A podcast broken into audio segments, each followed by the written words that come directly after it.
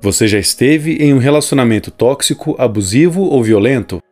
Se ficar à vontade, explica como isso era na prática aqui embaixo nos comentários, já que isso pode ajudar outras pessoas a perceberem algo nas suas próprias relações. Reconhecer que você está em um relacionamento desse tipo não costuma ser algo simples e terminá-lo muito menos. Oi, eu sou o André, tenho um doutorado em psicologia e hoje, com a ajuda da amiga e psicóloga Ingrid Filigrete, quero falar com vocês sobre como sair de um relacionamento violento da forma mais segura possível. Se você gostou da nossa escolha de tema, clica no joinha, comenta sua opinião aqui embaixo depois de assistir o vídeo, inscreva-se no canal e segue a gente lá nas redes sociais, incluindo no TikTok.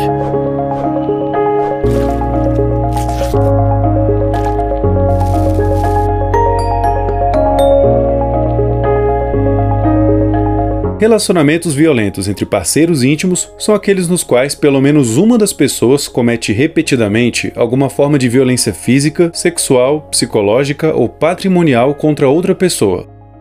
O nosso foco de hoje serão relacionamentos íntimos, como namoros e casamentos, nos quais um dos parceiros é violento com o outro, embora a violência esteja presente em outros tipos de relação e também se manifeste de outras formas.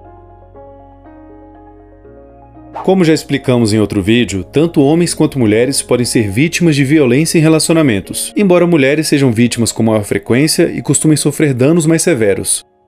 Relacionamentos violentos podem se desenvolver entre pessoas heterossexuais, gays, lésbicas, pessoas trans e entre quem é presente outras manifestações da sexualidade, não estando claro ainda se esse tipo de relação é menos comum em algum desses grupos.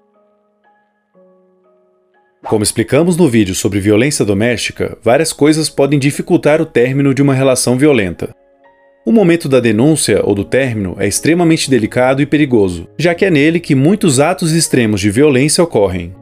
Por isso, o término de uma relação violenta precisa ser bem planejado para garantir a segurança da vítima. Hoje vamos dar algumas dicas sobre como perceber que uma relação é violenta e como terminá-la da forma mais segura. Dica número 1. Reconheça os sinais de que sua relação é violenta. Relacionamentos violentos não surgem do dia para a noite, mas sim de forma gradual. O primeiro passo para sair de uma relação desse tipo é perceber que ela já se tornou violenta. Se o seu parceiro ou parceira estimula frequentemente emoções como culpa, vergonha, ansiedade, medo ou raiva em você e por motivos que não fazem tanto sentido, isso pode ser um sinal de algo mais preocupante. Assista também o nosso vídeo sobre manipulação psicológica para ponderar se isso está acontecendo com você.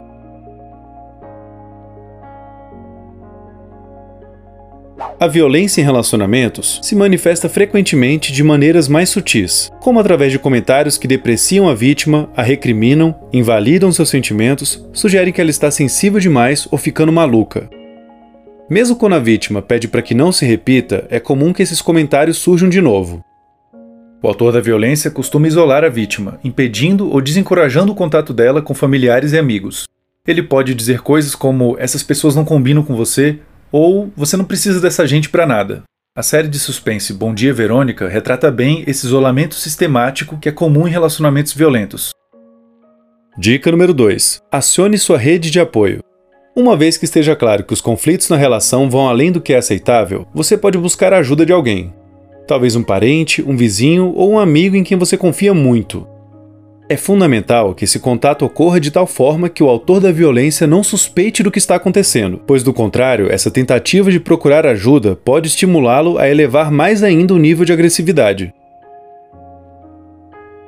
Dica número 3: Crie um plano de ação. Esse plano é uma lista de passos a serem seguidos para sair da relação com o máximo de segurança possível. Cada plano deve ser pensado com muito cuidado, pois cada vítima vive uma realidade diferente e conta com recursos diferentes. Uma possível parte desse plano é sempre manter seus documentos juntos e em algum lugar que possa ser facilmente encontrado por você, assim como deixar cópias das chaves de casa em locais diferentes para evitar que você fique sem acesso para dentro ou fora de casa.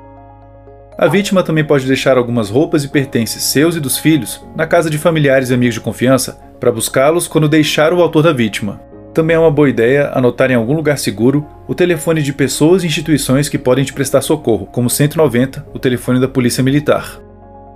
Em momentos de grande sofrimento e medo, pode ser difícil se lembrar mesmo de números tão fáceis quanto esses. A dica número 4 é sobre como denunciar os tipos de violência sofridos e conseguir ajuda jurídica.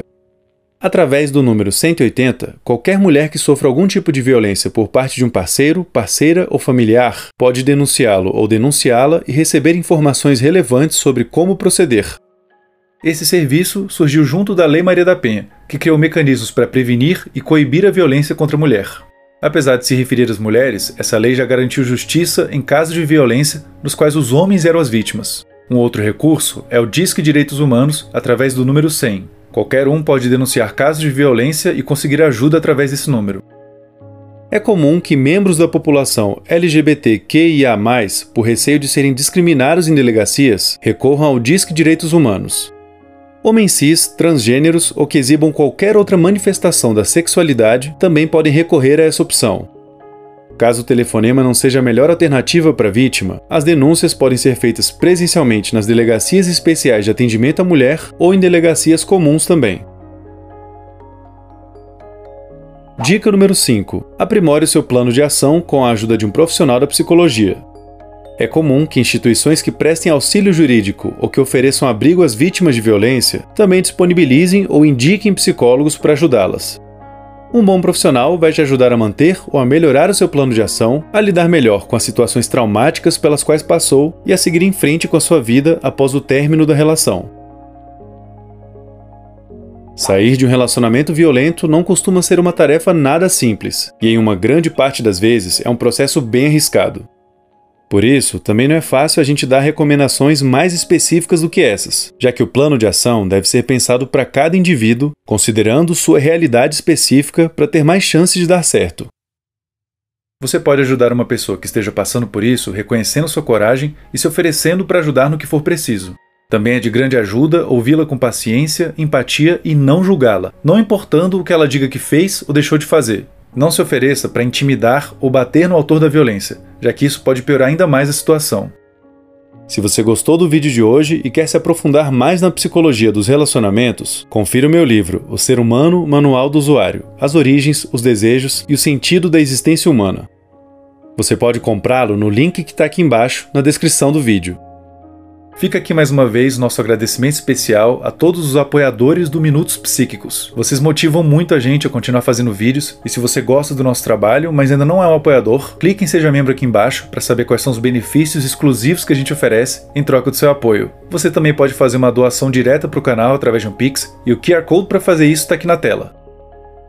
Hoje explicamos o que são relacionamentos violentos e quem são as vítimas mais frequentes. Demos algumas dicas sobre como identificar que a relação é violenta, como acionar sua rede de apoio, como fazer a denúncia, como obter ajuda legal e como criar um plano de ação que preze pela segurança da vítima. E aí, o que, que você achou do vídeo de hoje? Se gostou, clica no joinha, comenta aqui embaixo sua opinião, inscreva-se no canal e siga a gente nas redes sociais. Um bom complemento ao vídeo de hoje que você pode assistir agora é o que a gente fez sobre como alguém pode te manipular.